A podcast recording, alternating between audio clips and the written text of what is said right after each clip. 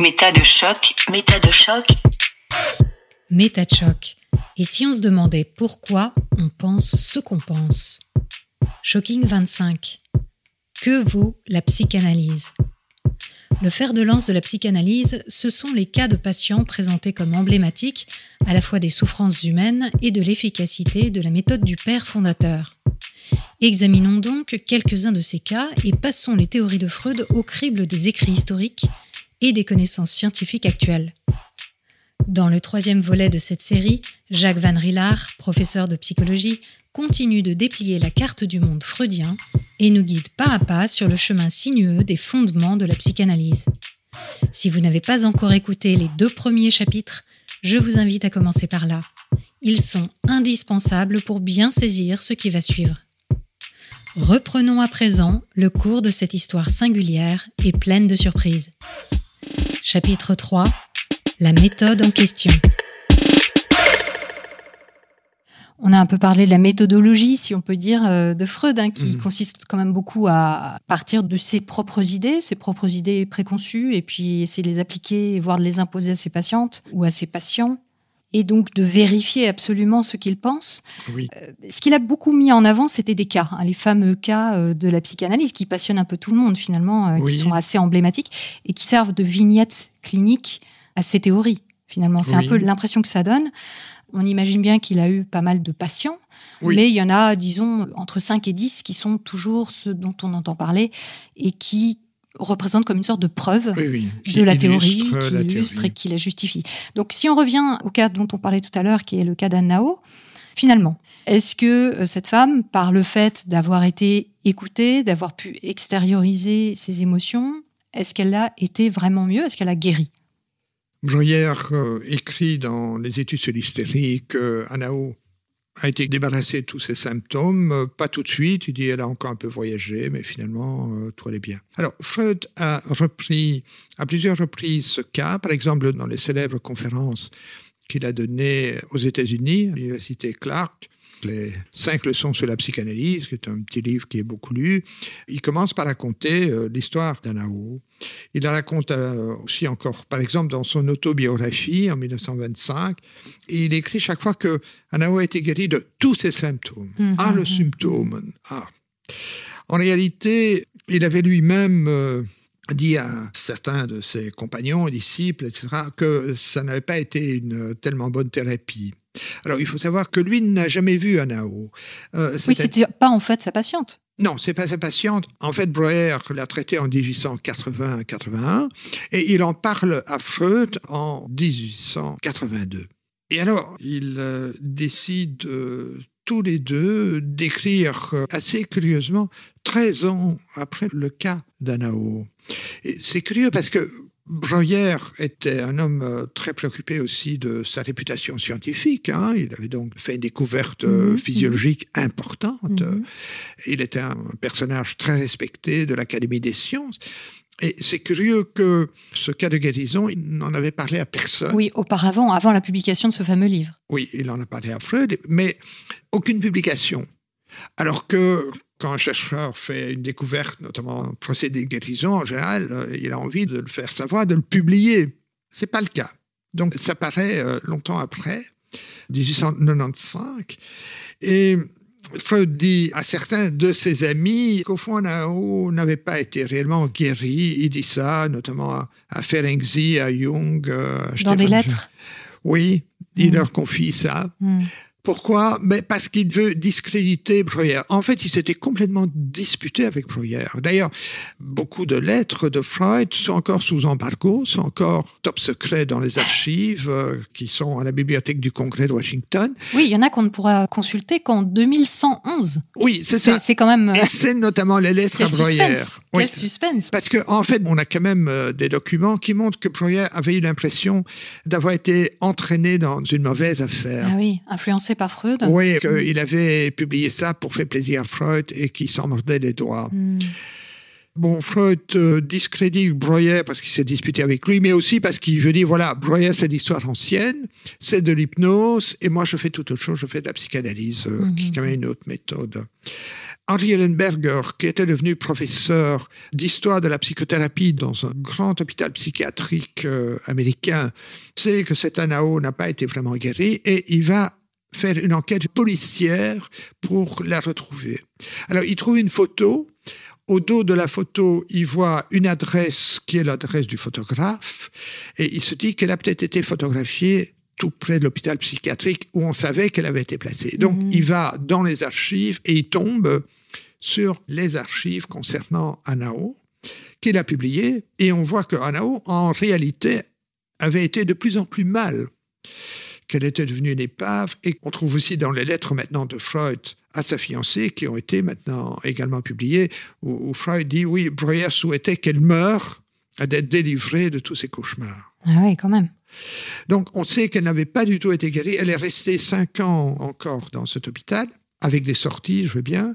Après quoi, elle a d'ailleurs fait une carrière très intéressante. Elle s'est intéressée aux filles mères, euh, aux enfants abandonnés. Oui, elle était assez impliquée politiquement. Ah oui, oui, alors Mhm. elle est devenue un personnage très intéressant, Donc- remarquable, mais elle-même n'a jamais attribué ça au traitement de Breuer. Oui, Au en fait, elle a été dans un hôpital psychiatrique, euh, elle a fait plusieurs séjours pendant plusieurs années, et c'est à la suite de ça qu'elle a été Oui, oui. mieux, en fait, c'est oui. ça.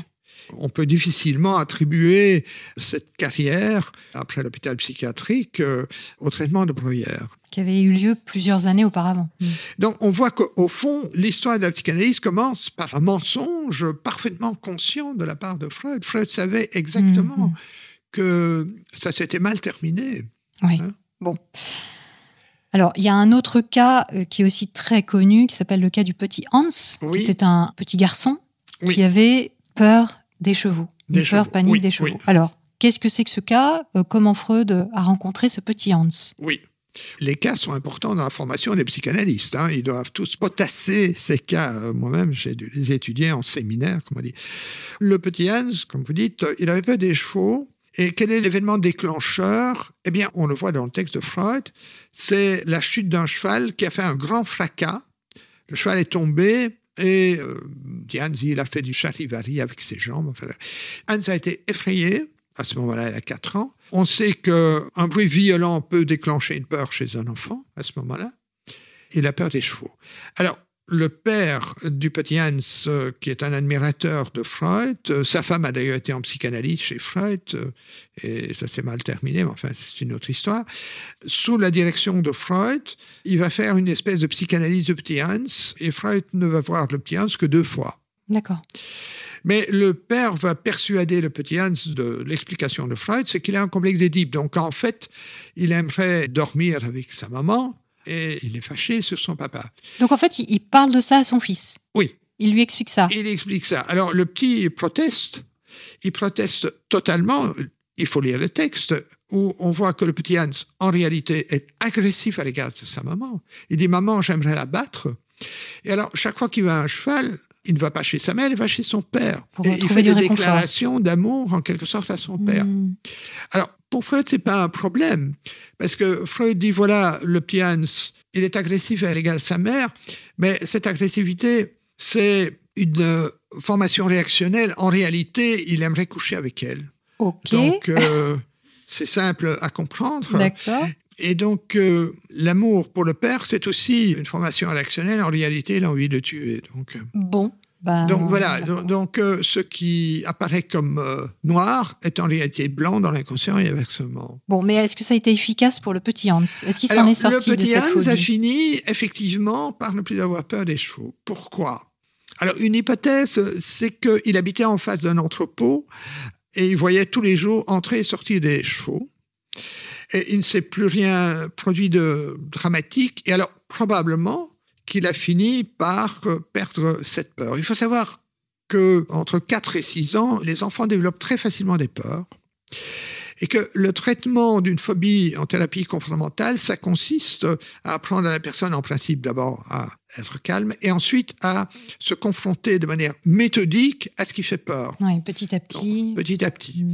Ça s'est fait naturellement. Donc, le petit Hans, on peut imaginer qu'il a regardé les chevaux d'abord derrière la vitre, et puis il est sorti, il a vu un cheval, et Mm. puis finalement, il a peut-être été même caressé un cheval.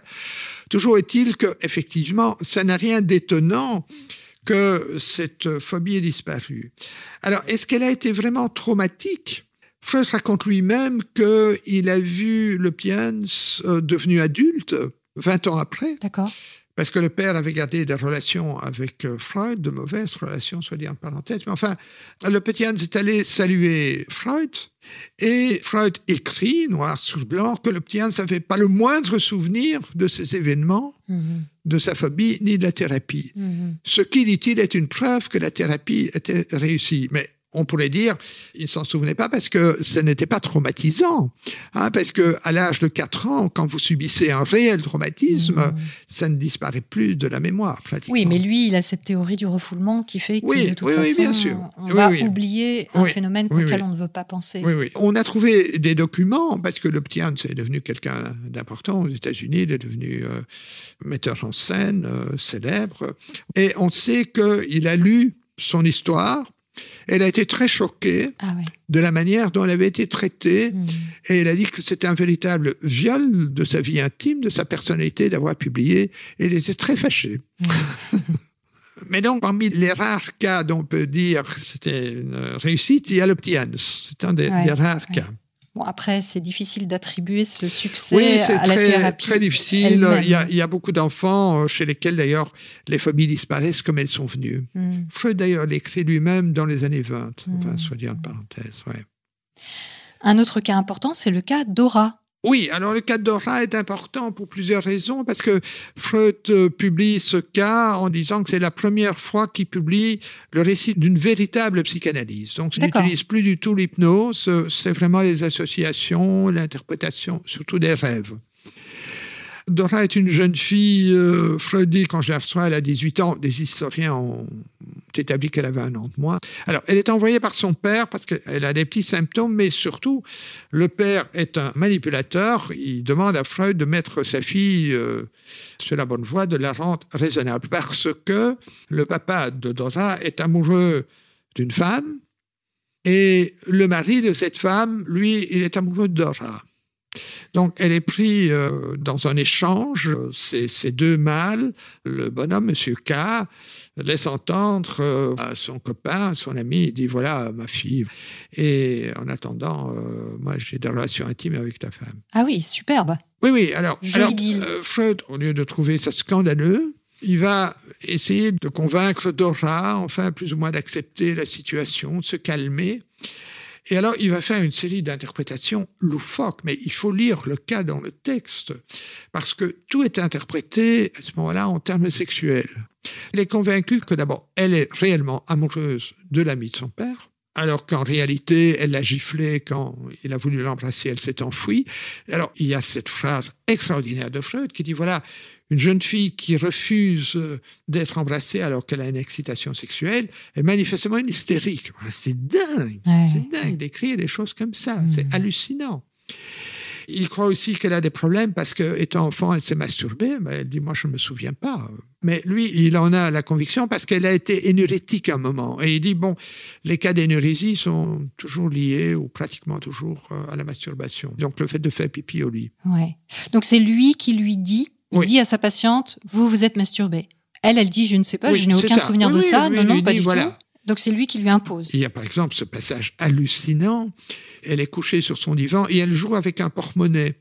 Et alors il lui dit, ben voilà, euh, vous êtes en train, euh, c'est ce qu'on appelle en psychanalyse un acte symptomatique. Vous êtes symboliquement en train de vous masturber devant moi. Hmm. Et elle proteste, évidemment. Et donc, après 11 semaines, elle claque la porte. euh, elle dit Au revoir, docteur Freud. Elle en a marre de ces éducations. Mais c'est dingue. Mm. Il faut lire euh, ce texte. euh, c'est à chaque page qu'on sursaute. Ouais. Ah. Mais on voit bien aussi qu'à l'époque, il y a un problème de barrière qui n'existait pas, comme le fait, par exemple, que Freud a analysé sa propre fille pendant des années. Oui. Donc, on imagine bien qu'à l'époque, bon, ben, il y a tout ce pouvoir des hommes sur les femmes. On va juger qu'une femme est aliénée juste parce qu'elle ne fait pas ce qu'on lui a demandé Oui. de faire.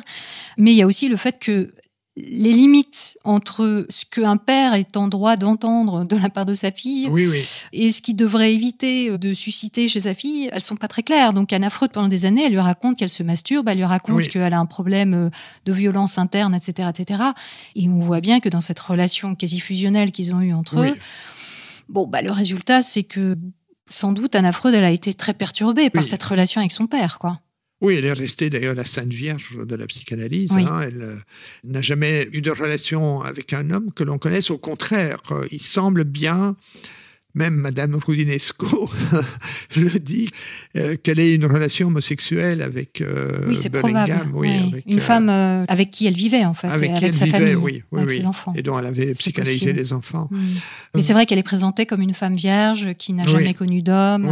Donc on occulte toute possibilité de sexualité de toute façon. Oui. Et Freud écrit notamment à Lou Andrea Salomé, il dit vraiment ma fille me quittait, c'est comme si on m'interdisait de fumer, ce serait aussi pénible.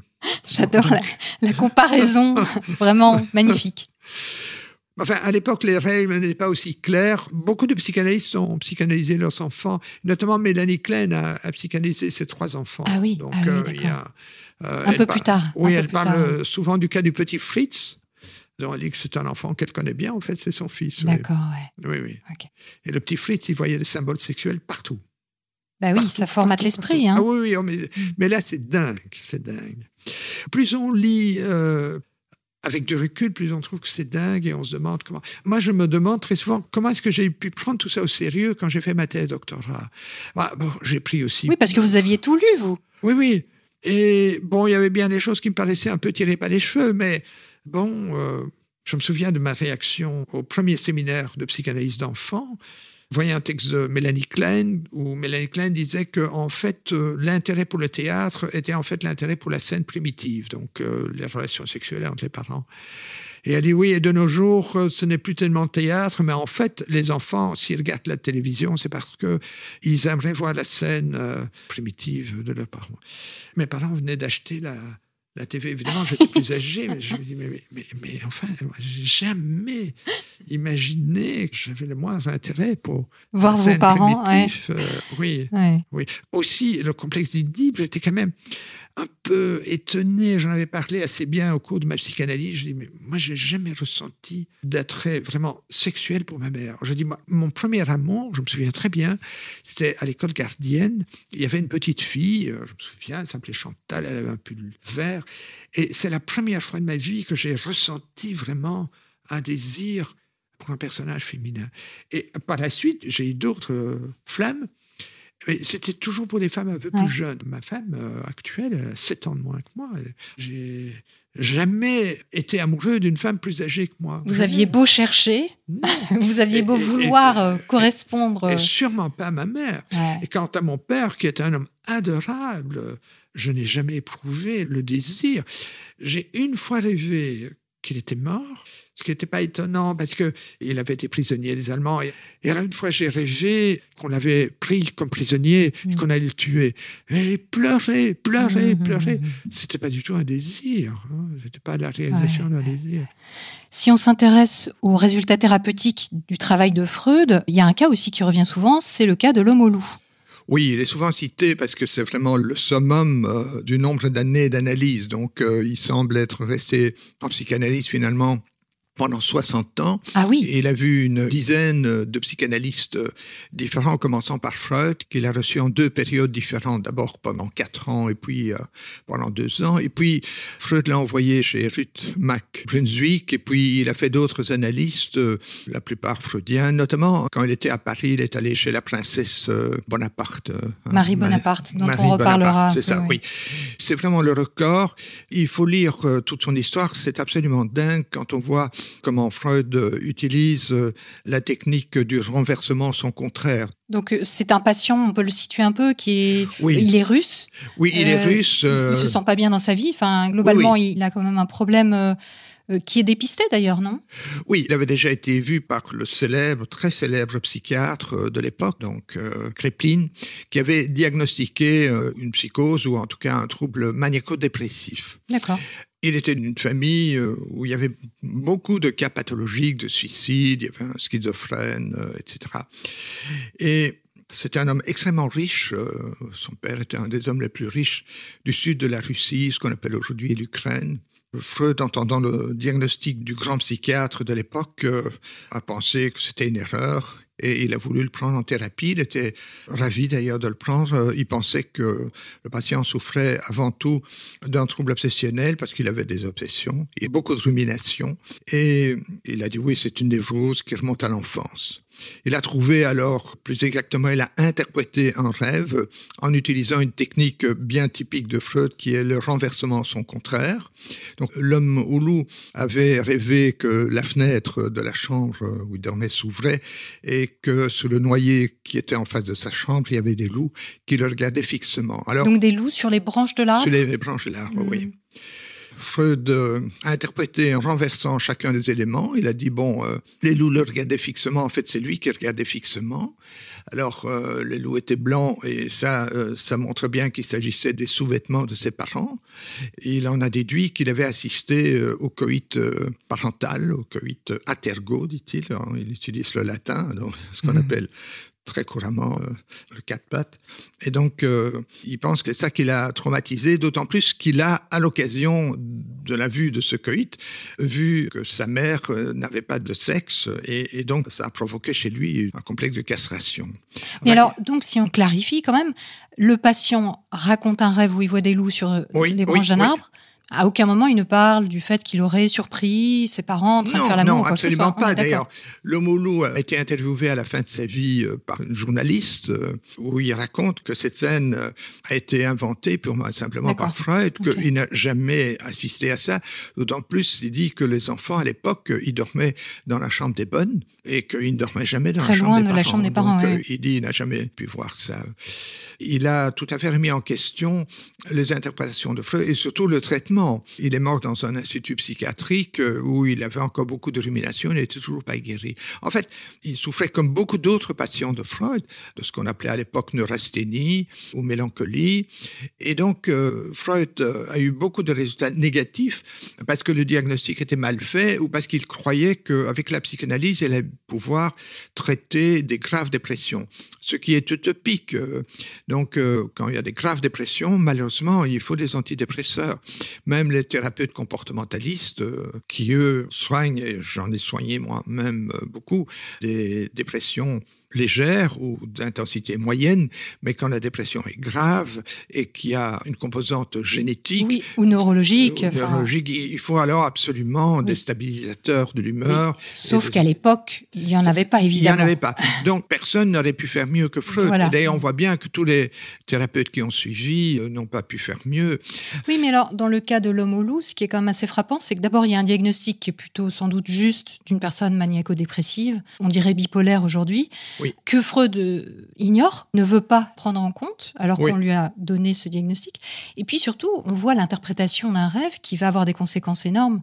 Mais, mais, c'est quand même une chose que Freud a utilisée. C'est un cas que Freud a beaucoup commenté. Oui, et qui a été beaucoup commenté, étudié, puisque dans la formation des Freudiens, en tout cas, on étudie euh, ces cas de près comme des écrits euh, canoniques. Hein. Oui. C'est un peu plus qu'étonnant, quoi. On se dit, c'est extraordinaire. Oui, ce qui est caractéristique de beaucoup de ces cas, c'est que Freud a la conviction qu'il a, grâce à ses interprétations, réussi à guérir le patient, mais le patient simplement était en phase maniaque. Et donc euh, Freud le croyait guéri. Oui, c'est-à-dire il était dans une phase qui n'était pas la phase dépressive, c'est-à-dire la phase où il est un peu euphorique. Oui, c'est ça. Donc il, Donc il, a l'air d'aller bien il sortait de sa dépression. Euh, il a reçu un autre patient qui est célèbre, Frink, qui est un psychiatre euh, américain qui est venu se former à la psychanalyse chez Freud et qui est arrivé là en phase euh, hypomaniaque extrêmement enjoué, enjoué, mmh. avec beaucoup d'humour. Et Freud a été complètement séduit. Il a immédiatement eu la conviction que ce serait lui qui devait devenir le président de l'association psychanalytique américaine. Il a pris en, en didactique, mais ce brave Frink alors a commencé à, sombrer dans la dépression aussi. Et, ce qui est extraordinaire dans ce cas de Frink, justement, c'est à quel point Freud s'est immiscé dans sa vie personnelle, lui a donné des directives sur sa vie de couple, sur le fait qu'il devait divorcer, choisir son amante plutôt que sa femme, etc. Et c'est incroyable quand on regarde le détail. Alors, on va pas pouvoir tout exposer de ces cas, mais incroyable de voir à quel point Freud s'immisce dans la vie des gens d'une manière qui est vraiment euh, ingérente Oui. et avec des interprétations qui lui sont vraiment propres, quoi. Oui, oui. On dit souvent que Freud a eu cette particularité d'écouter ses patients, mais quand on étudie la chose, on en vient à beaucoup douter de ce fait. Oui, oui. Il était très interventionniste. Il avait gardé des habitudes d'ailleurs d'hypnotiseur euh, directif. Il est devenu très silencieux à la fin de sa vie euh, à cause notamment de son cancer de la bouche. Donc alors il ne parlait quasi plus. Mm. Il s'endormait aussi pendant les séances. hein. On a des témoignages de gens qui étaient en didactique, puisqu'ils ne faisaient plus que des didactiques à partir du milieu des années 1910. Et là, il est devenu silencieux, mais avant ça, il donnait des directives. Et notamment dans le cas de Frink, ça a été une véritable manipulation parce qu'il a senti que la femme euh, que fréquentait Frink et il a alors poussé au mariage était richissime. Mm. Freud a toujours été intéressé par l'argent pour deux raisons. D'abord, il était d'origine très modeste, hein, donc il a vécu dans la pauvreté. Et alors, d'autre part aussi, euh, il y avait des revues euh, de psychanalyse pour diffuser le message. Donc, il y a vraiment cette ambition de répandre sa science. Et pour ça, il fallait aussi de l'argent. C'est un de ses fils qui était directeur de la maison d'édition des œuvres psychanalytiques. hein. Et dans ce que vous dites, finalement, on se dit que quand il a abandonné l'hypnose parce qu'il jugeait que c'était trop de la suggestion, quand il critiquait Oui. Charcot par exemple, il en arrive aux mêmes pratiques finalement de manière différente et avec une théorie qui est différente, mais on reste dans quelque chose qui euh, est extrêmement suggestif, où on va imposer euh, des idées aux patientes Oui, et aux patients, et où on va clairement limiter aussi l'esprit critique. Freud ne demande pas aux patients de s'interroger sur son propre vécu, en Oui. fait. Oui. Alors, peut-être qu'effectivement, ce serait anachronique de vouloir ça à l'époque, je ne sais pas, Oui, mais, en tout cas, on ne peut que le constater. Il y a plusieurs journaux de psychanalysés. Il n'y en a pas beaucoup, mais... euh, une des journaux intimes. des journaux de la cure, donc un Blanton, Gardiner, euh, essentiellement des gens qui ont fait des didactiques. Et ce qui est frappant lorsqu'on lit ça, c'est que Freud affirme toujours. Blanton, par exemple, a rêvé d'une automobile, alors il ne dit pas ça pourrait représenter la psychanalyse, mais il dit ça représente la psychanalyse. Donc c'est typique Hmm. que Freud affirme toujours. Ouais. Et vers la fin de sa vie, on sent une certaine amertume ou déception de la part de Freud. Qu'est-ce qui ressort de ses écrits euh, par rapport à, à tout ce vécu euh? Lorsqu'on lit la correspondance, on est frappé de voir à quel point Freud, euh, à partir d'un certain temps, des années 1910 euh, à peu près, est de plus en plus déçu par sa propre méthode. Donc il écrit à, des élèves qui se plaignent de ne pas avoir des résultats, comme Weiss euh, en Italie ou bien comme Pfister. Il dit, mais euh, finalement, la psychanalyse, euh, ça ne marche bien qu'avec des gens normaux. Et il plaisante même. par exemple, à Putman, il dit, qui est un de ses fans aux États-Unis, c'était un neurologue, il dit, bon, la psychanalyse, en fait, ça ne marche bien qu'avec des gens qui n'en ont pas besoin. Donc il devient véritablement, on peut dire, ironique ou même cynique. Par exemple, il y a quand même une lettre euh, étonnante à Binswanger, qui était directeur de l'hôpital psychiatrique où se retrouvaient tous les gens fortunés en Suisse, et il lui écrit, voilà, je t'envoie quelques nègres. Alors Binswanger répond, mais qu'est-ce que tu veux dire par nègre? Ah, il dit, alors, je vois tu connais pas cette plaisanterie que nous faisons entre nous, psychanalystes. Nous appelons la psychanalyse le blanchiment de nègres. Il y a une note qui dit, oui, Freud plaisante sur le fait que on ne peut pas euh, transformer plus les gens par la psychanalyse qu'on ne peut rendre blanc Hmm. en noir. D'accord, d'accord.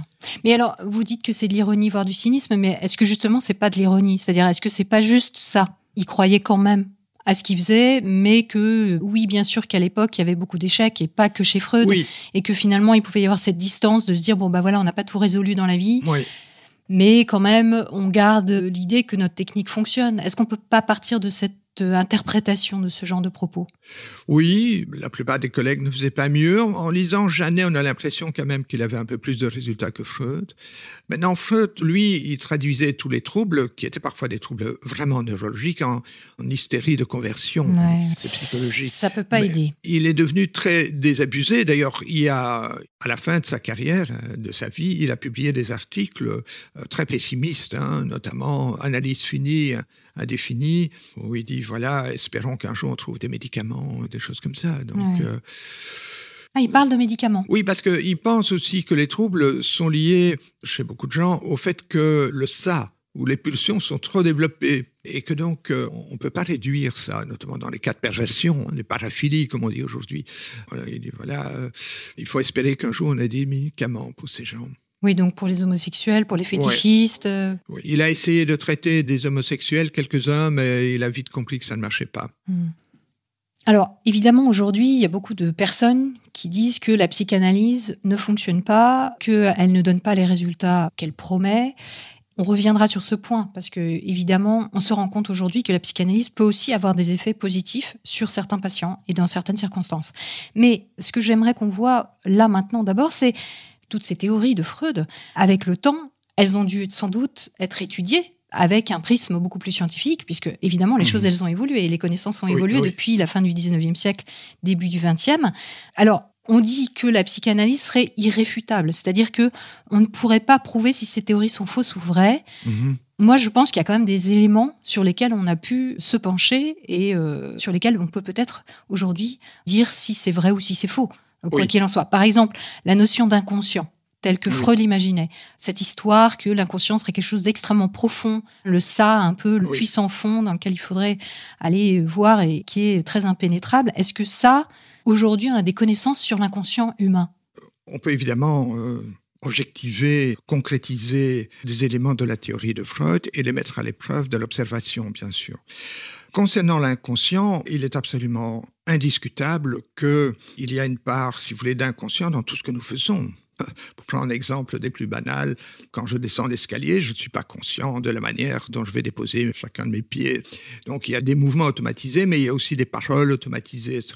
Donc il est évident qu'une large part de nos comportements sont inconscients et que nous n'en connaissons pas les causes. Oui, en fait, 90%, enfin je ne sais pas si on peut le quantifier, mais enfin, on fonctionne principalement dans l'inconscient. La question, c'est pourquoi il y a des choses qui arrivent à la conscience plutôt, Alors, finalement? En fonction de l'environnement dans lequel nous sommes. Et puis, il y a aussi un peu de hasard qui fait qu'il y a des associations qui font que certaines choses viennent à la conscience. Alors, la question concernant la psychanalyse, c'est que Freud pense que les troubles, de manière générale, sont liés au refoulement d'éléments conscients, des expériences vécues des souvenirs, des visions, des fantasmes et des pulsions, et que dans la mesure où on ramène tout cela à la conscience, on va pouvoir être guéri ou aller beaucoup mieux.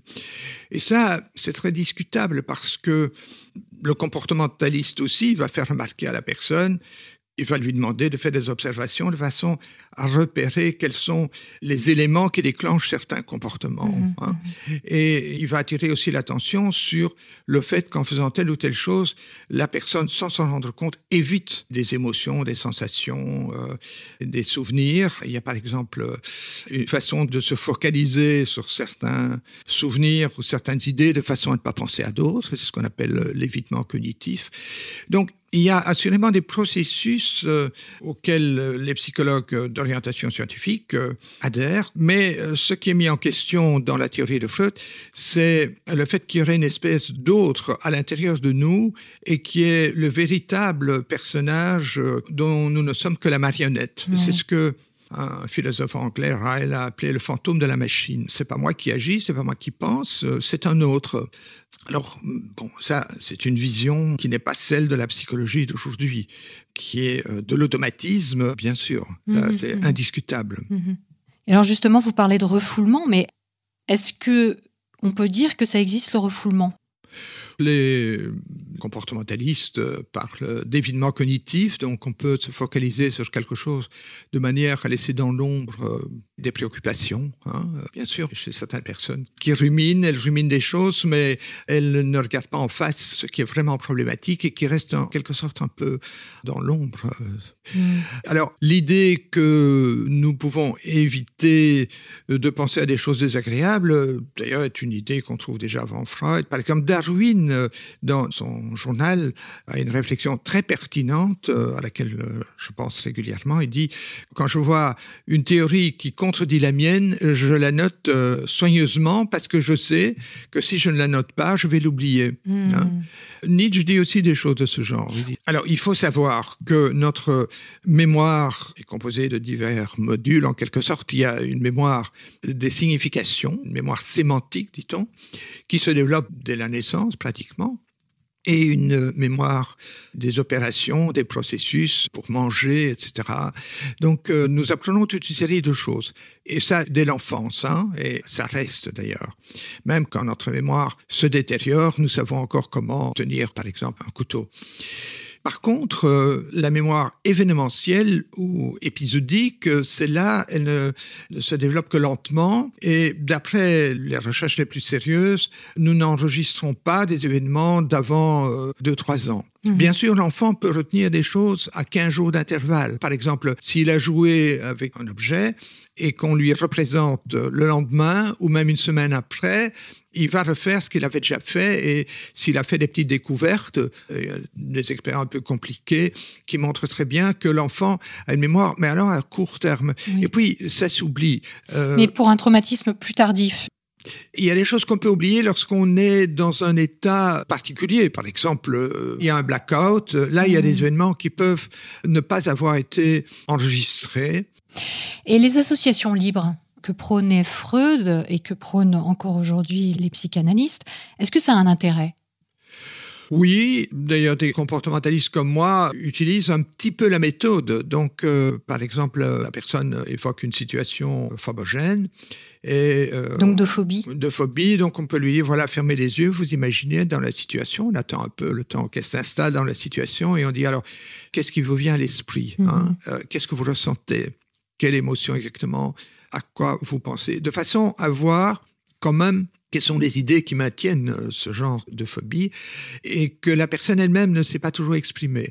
Alors, c'est parfois des événements, c'est parfois simplement des significations. Les gens, par exemple, qui ont peur euh, des araignées, on dit, bon, alors vous imaginez, vous voyez une araignée, qu'est-ce que vous ressentez, etc.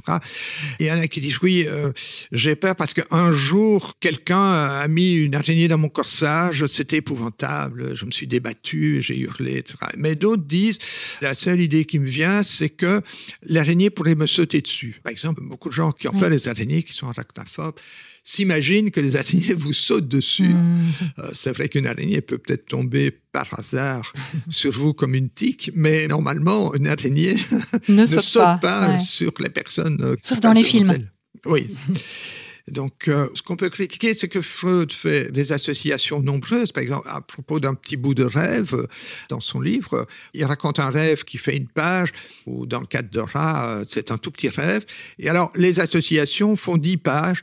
Et c'est évident qu'alors, dans tout ce matériel, Freud va aller rechercher des éléments qui vont lui permettre d'affirmer sa théorie et de donner une interprétation conformément à sa pensée. Oui, mais alors, ce qui est choquant, je trouve, dans ces questions d'interprétation de rêve, ou d'acte manqué, c'est que pour Freud, une mauvaise interprétation, c'est une interprétation qui n'obtient que l'indifférence du patient. Donc, euh, ça veut dire que si on dit une chose choquante et que le patient répond positivement ou négativement, il s'insurge ou il dit oui, je suis d'accord, oui, oui. alors c'est bon.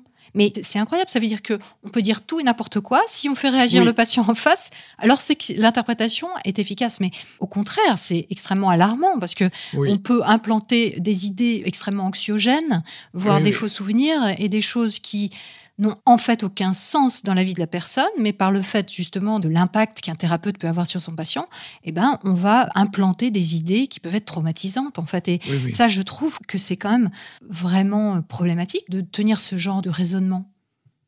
Assez rapidement, d'ailleurs, dans l'histoire de la psychanalyse, des gens utilisaient la formule avec Freud euh, quand c'est pile il a raison, et quand c'est face, c'est l'autre qui a tort. Hein. Mmh, Donc, mmh. Euh, de toute façon, avec euh, les jeux interprétatifs de Freud, le chat retombe toujours sur ses pattes. Il utilise fondamentalement quatre techniques qui sont renvoyer à des éléments du passé, utiliser des décodages symboliques, et, on peut dire ce qu'on veut avec les symboles Oui, avec les symboles. Mais chez Freud, c'est toujours les mêmes significations. Mmh. Donc les objets allongés, etc. Il y a une plaisanterie bien connu. Euh, hein, on raconte qu'un élève de Freud regardait la manière dont il fumait avec plaisir et Freud lui aurait dit Sachez qu'un cigare, parfois, n'est qu'un cigare. Hein.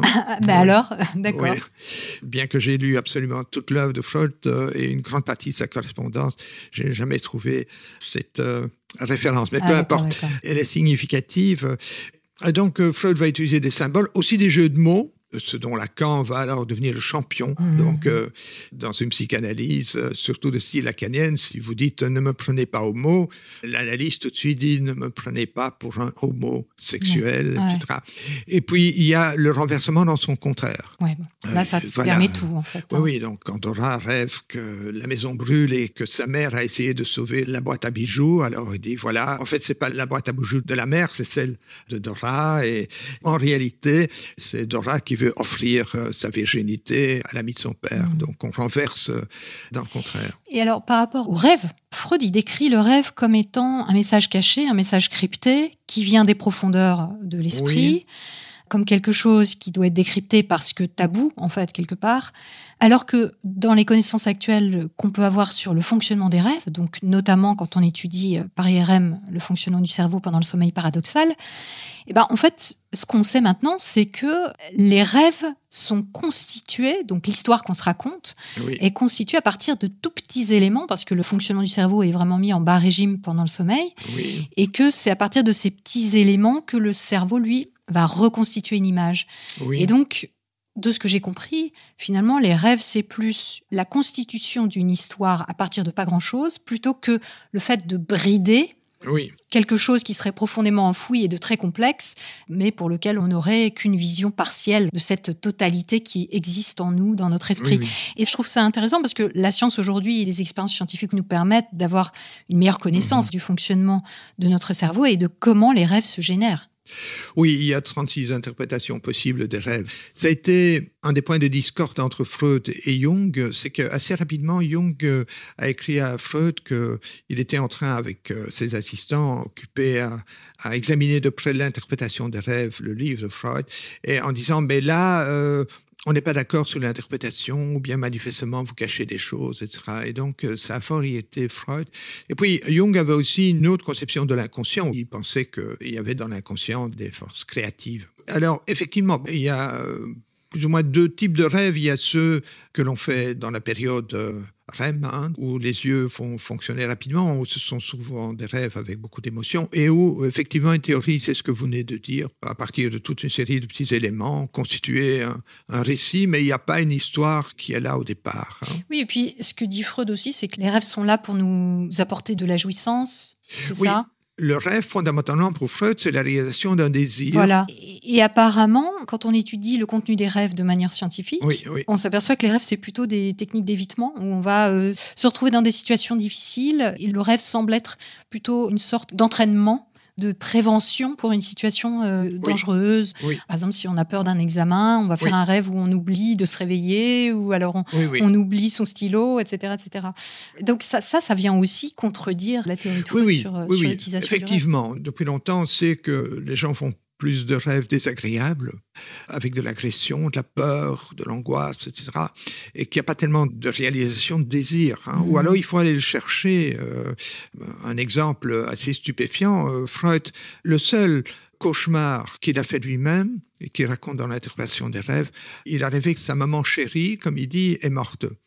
Alors, il publie les associations qu'il a fait avec des jeux de mots, etc. Il parle de la Bible, etc. Et la conclusion finale, c'est que, en fait, c'était un désir d'inceste. Donc, il a rêvé de la mort de sa mère, mais en réalité, inconsciemment ce qu'il veut, il mmh. veut coucher avec sa mère. Oui, on retombe tout le temps sur les mêmes Oui, donc il retombe toujours sur ses pattes. Mais ce que vous avez évoqué est une théorie qui tient assez bien la route. Euh, il y a des recherches qui ont été faites notamment, euh, je crois, à la salle pétrière sur les rêves et tout ça, et qui montrent qu'une des fonctions du rêve, c'est de se préparer. Et les rêves ont manifestement une fonction aussi d'alerte, euh, mmh. de danger. Et le complexe d'Oedipe, parce que ça, c'est central chez Freud. C'est vraiment la théorie à laquelle il tient beaucoup. À la fin de sa vie, il dit euh, s'il y a bien une chose que j'ai apportée à l'humanité, il est toujours loin d'être modeste. C'est le complexe d'Oedipe. Qu'est-ce qu'on sait sur ça? Est-ce qu'on a pu mener des études pour savoir si les petits garçons voulaient tuer euh, leur père et coucher avec leur mère, si euh, les filles voulaient coucher avec leur père et tuer leur mère? Ça, c'est le complexe d'Electre qui est l'opposé, enfin le pendant du complexe d'Oedipe pour les filles. Est-ce qu'il y a des études là-dessus? Oui, euh, bah, j'ai dit comment Freud était arrivé à cette théorie. Hein. À partir d'une expérience très personnelle. Donc il n'a pas entendu des patientes raconter à, longueur. Oui, bien sûr, mais est-ce que pour autant, il aurait pu avoir de la chance et tomber sur quelque chose d'universel? Il y a des études qui ont été faites euh, assez rapidement, dans les années 30, notamment par Sears et d'autres euh, aux États-Unis. Typiquement, donc, on prend un élément de la théorie de Freud qu'on va essayer d'opérationnaliser, de concrétiser de voir des implications vérifiables, si vous voulez, qu'on peut observer réellement. Et donc, on a demandé à des enfants de 4-5 ans euh, qui préféraient papa, maman, etc. Alors, effectivement, il y a une petite préférence des garçons pour leur mère et des filles pour leur père. Statistiquement, il y a une petite différence. Ouais, ok. Mais ça ne correspond pas du tout à ce que Freud entend par le complexe d'Édipe. Le complexe d'Édipe, comme vous venez de le dire, pour Freud, quand on lit dans le texte, c'est véritablement vouloir coucher avec sa mère, avoir un contact sexuel avec la mère hmm. et euh, tuer le père. Et est-ce qu'il y a eu des études de fait sur le fait qu'il y aurait une corrélation entre euh, la perturbation des relations oedipiennes et euh, des symptômes névrotiques Est-ce qu'il y a eu ce genre de choses? Il est indéniable, à commencer par Freud, qu'il y a des personnes qui réellement éprouvent un désir sexuel pour leur mère euh, et des filles euh, pour le père. Mais ces cas, je pense, sont assez rares. J'ai eu en consultation un garçon qui, c'était le fils d'une psychanalyste, c'était assez drôle, très gêné par un fantasme. Quand il voyait sa mère, il pensait euh, au sexe de sa mère. Et ça le gênait beaucoup, ça le culpabilisait, c'était une image qui revenait, il imaginait qu'il écartait les jambes de sa mère, des choses comme ça. Et donc, euh, il avait déjà fait de la psychanalyse pour ça, sans résultat. Je l'ai convaincu que nous avions tous des idées complètement idiotes qui nous passaient par la tête. Je lui ai donné quelques exemples de mes propres idées idiotes. Et donc, cette image n'a pas disparu quand on voyait sa mère, mais il disait maintenant j'en rigole. Hmm. Et, ça allait beaucoup mieux. Donc, oui, il y a des personnes qui ont sans doute des fantasmes à l'égard de leur mère. Il y a évidemment des parents incestueux. Ça, c'est indéniable, euh, ou qui ont des attitudes très ambiguës et on est dans un hmm. entre-deux. Hmm. Et la libido infantile, alors avec les fameux stades hein, euh, de développement de l'enfant, qui serait quand même, d'après Freud, fondamental. Oui. Qu'est-ce qu'on peut en retirer aujourd'hui d'un point de vue scientifique? Est-ce qu'il y a des choses qui se vérifient? Est-ce qu'il y a une importance de cette fameuse libido infantile sur le reste de la vie d'adulte? Alors, bon, euh, il n'y a pas, comme nous l'avons dit, euh, un impact, par exemple, de l'éducation sphinctérienne sur le caractère de, la personne adulte. Par contre, euh, il faut quand même reconnaître que la sexualité, c'est quelque chose de, fondamental dans l'existence. Après, ça dépend hein. des gens. Il y a aussi des gens qui sont asexuels. Il y a des gens, oui, ça existe, bien sûr. Mmh. Hein. Oui, mais on sait aujourd'hui que la libido n'est pas ce qui organise la vie psychique. C'est-à-dire, c'est un élément qui peut être important dans la vie d'une personne, mais ce n'est pas à partir de ça ah que sa vie s'organise ou se crée Non, non. Oui, oui. Les expériences sexuelles vont déterminer des comportements sexuels, mais c'est pas euh, c'est pas tellement la libido qui fait qu'on va devenir intelligent ou qu'on va devenir chercheur, etc. Freud, par exemple, pense que le voyeurisme et le comportement du chercheur est déterminé précisément par le désir de connaissance sexuelle et que, au fond, la recherche scientifique et tout ça, c'est des sublimations mmh. de la pulsion sexuelle. Ça, je crois que c'est éminemment discutable, si pas faux. Hum, hum, Et l'envie du pénis, alors qui est aussi très centrale chez lui. Euh, pourquoi il s'est focalisé sur l'envie du pénis? Pourquoi est-ce qu'il s'est pas focalisé sur le fait que, par exemple, les hommes auraient envie d'avoir euh, eux aussi euh, un utérus ou des seins oui. Est-ce qu'aujourd'hui, on peut considérer que ça influence les femmes, par exemple, ou, ou les hommes? Non, Freud est vraiment focalisé là-dessus et sur le complexe de castration. Il écrit aussi qu'à la fin de sa vie, le complexe de castration est, fondamental et explique énormément de choses. Hmm. Donc la fameuse femme castratrice. Oui, et le fait que la femme est, castrée euh, anatomiquement. Il écrit d'ailleurs L'anatomie fait le destin, mais euh, c'est éminemment discutable. D'ailleurs, ça a été une des sources de discorde avec certains psychanalystes femmes, comme Karen Horney aux États-Unis, mhm. euh, mais aussi des élèves, Jean Cole par exemple, qui disaient qu'au fond, les hommes étaient profondément frustrés de ne pas pouvoir donner naissance à des enfants. Mhm. Freud décrit des choses qu'on peut parfois observer dans tel ou tel cas, mais il n'a pas du tout la notion de la statistique. Donc il est certain qu'il y a des personnes qui souffrent, comme il dit, d'un complexe de castration, qui ont peur euh, de la perte de l'organe masculin. Ça doit exister. Mais combien hein? Alors le problème, c'est que Freud va toujours le trouver lorsqu'il psychanalyse quelqu'un, parce que il va dire, voilà, euh, vous avez peur de perdre telle chose, euh, et en fait, ça symbolise bien sûr le pénis. Donc là, il retombe toujours sur ses pattes. Les élèves de Freud n'ont pas davantage que lui la notion de la statistique. Hein. Par exemple, Françoise Dolto. Donc des années après, hein, oui, oui. dans les années quoi, 50, 60 En 1971, elle écrit dans son livre, qui est sa thèse de docteur, elle écrit Nombreux sont les hommes qui préfèrent que leurs légitimes épouses soient ou affectent d'être frigides. Bah, on aimerait des statistiques. Parce que, bon, moi, moi c'est pas. Sacrée affirmation. Oui, alors, euh, ça existe sûrement.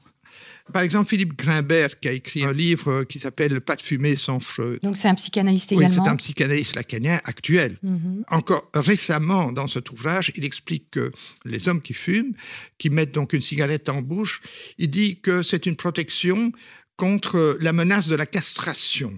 Et il ajoute, et je le cite notamment, j'ai ici le texte devant les yeux, il n'est probablement épargné à aucun être masculin de ressentir la terreur de la castration lorsqu'il voit l'organe sexuel féminin. combien d'hommes sont terrorisés en voyant l'organe sexuel féminin? Il y en a qui sont indifférents parce qu'ils sont homosexuels, ou il y a quelques personnes peut-être que ça dégoûte ou que ça étonne, mais euh, bon, je demande à, vos auditeurs, euh, est-ce que vraiment vous avez ressenti la, la, terre euh, Oui, on, se retrouve exactement dans la même configuration avec ces deux citations que celle de Freud, c'est-à-dire des affirmations, des théories pour lesquelles on aimerait bien avoir des justifications, d'où elles sortent. Et effectivement, aujourd'hui, on a quand même des outils statistiques qui peuvent nous permettre d'évaluer une théorie. Du temps de Dolto et du temps de Grimbert, qui est contemporain aujourd'hui, on les a, ces outils. Là, ça devient un peu, je dirais, d'autant plus problématique. C'est que à l'époque de Freud, on peut se dire, bah, il n'avait pas forcément, même si déjà il y avait des gens qui s'intéressaient à une psychologie scientifique avec des outils de comparaison, d'études de groupes plus importants de personnes que juste un cas isolé. Bon, bah voilà, on peut considérer que bon, il avait des circonstances atténuantes. Aujourd'hui, c'est moins le cas, c'est sûr. Oui, oui. Et alors, dernière euh, notion de Freud qu'on peut peut-être regarder sous le prisme scientifique, c'est la pulsion de mort, la fameuse pulsion de mort dont il a eu l'idée au moment de la mort de sa fille, euh, qui est morte euh, d'une grippe. oui. Et à partir de là, il a encore fait cette extrapolation selon laquelle plein de choses pouvaient être expliquées par cette pulsion. Donc les guerres, la dépression, l'agressivité. Alors qu'est-ce qu'on en sait? Est-ce que c'est une notion qui apporte quelque chose dans le cadre d'une thérapie? Non, je pense que c'est au contraire euh, une notion qui bloque la recherche. Parce qu'on va trop facilement dire, voilà, c'est la pulsion de mort. Euh, j'avais été frappé, euh, quand j'étais encore assistant, par ce qu'avait dit un des pontes de la psychanalyse au suicide d'un de mes amis, qui était en psychanalyse. Il avait dit, oui, le malheureux, il s'est tiré une balle dans la tête, que voulez-vous Ce sont les pulsions de mort. Non, euh, si quelqu'un se suicide, il mm. il suffit pas de dire c'est la pulsion de mort. Mm. Bien sûr, il a eu une pulsion de se tuer, ça on peut dire. Mais alors il faut expliquer pourquoi il a la pulsion de se tuer. Qu'est-ce qui n'allait pas dans sa vie? Il était désespéré Est-ce qu'il souffrait? Quelles influences il a subies? Donc ce genre de concept euh, que les psychologues scientifiques appellent un concept mentaliste, donc une, notion qui renvoie à la vie mentale interne euh, que l'on n'observe pas parce que vous ne voyez pas la pulsion de mort. Donc mhm. elle est supposée. Ce concept, euh, il va expliquer à bon compte une série de comportements et en réalité n'explique rien et il va arrêter euh, la recherche parce que si les gens ne guérissent pas, il faudrait un peu savoir est-ce que c'est dû au thérapeute, etc. D'ailleurs, le behaviorisme, qui est un des principaux courants de la psychologie scientifique, le comportementalisme, donc qui, va se développer donc dans les années 1910, il est né de la critique notamment des concepts de Freud, hein, et en particulier, par exemple, de la pulsion de mort, en disant quand les gens sont agressifs, c'est une explication beaucoup trop courte de dire il est agressif ou il fait la guerre parce qu'il a une pulsion de mort. Non. Alors, euh, dit Watson, quand les gens euh, commettent une agression, ce qu'il faut, c'est voir qu'est-ce qui s'est passé avant. Hein. Mm. Quels sont les stimuli qui ont déclenché mm. hein. euh, là, on voit quelque part que à ce moment-là, finalement, Freud clôt le sujet sur lui-même et qu'il n'y a plus de possibilité de progression pour Freud lui-même, puisque tout se tient et s'auto-alimente en fait. Oui, parce que se justifie. Comment est-ce qu'on va modifier alors la pulsion de mort hein En faisant de la psychanalyse. Euh, hmm. Non. Et, donc c'est un concept euh, qui est en fait un concept descriptif, mais qui n'explique pas réellement les phénomènes. C'est un peu comme dans la pièce de Molière, euh, le médecin imaginaire à la fin, quand il y a l'examen de passage, l'examen pour devenir docteur du récipiendaire, qu'on lui demande pourquoi l'opium fait dormir, et il répond en latin quia est ineo virtus dormitiva. L'opium fait dormir parce qu'il contient de la vertu dormitive. Donc, euh, en fait, on n'explique rien, on joue avec les mots. Mhm. Et Bon, dans la pièce de Molière, on joue d'autant plus facilement que ça se passe en latin. Donc, mhm. euh, hein. Mais ici, dire, voilà, il est agressif parce qu'il a une pulsion de mort ou une pulsion d'agression. Bon, bien sûr, il y a des gens qui peuvent éprouver une pulsion de mort ou une pulsion d'agression. On peut, quand on est malheureux, quand on a une maladie grave et qu'on souffre, on peut souhaiter mourir. Et on voit d'ailleurs dans la biographie de Freud, euh, telle que Jones l'a écrite, que Freud, à partir du moment où il a son cancer de la mâchoire, de la bouche, il aspire à la mort. Il le dit. Mm. qu'il aimerait mourir. Mm. À la fin, d'ailleurs, il s'est fait euthanasier. Donc, on peut dire aussi, j'éprouve une pulsion destructive, une pulsion d'agression, mais le psychologue scientifique dira, et, et, pourquoi vous éprouvez cette pulsion? Mm. Est-ce que c'est parce que vous avez bu, etc., et parce que vous avez subi telle chose, et parce qu'il y a tel contexte?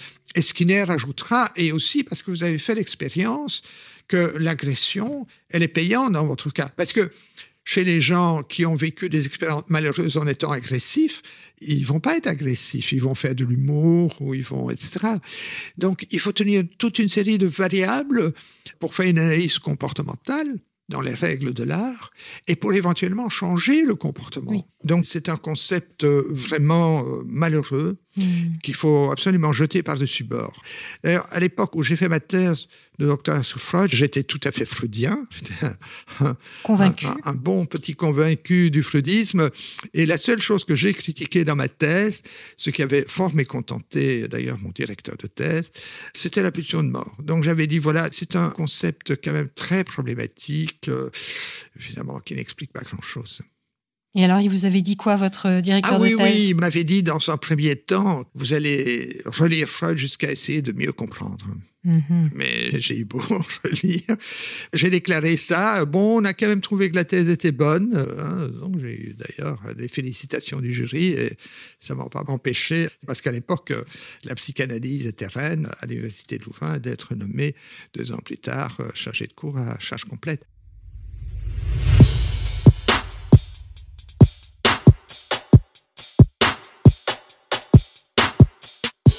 Cette série vous plaît et vous pensez qu'elle peut être utile à d'autres Partagez-la autour de vous et surtout, surtout, allez donner votre avis sur Apple Podcast pour que les algorithmes la proposent à tout va.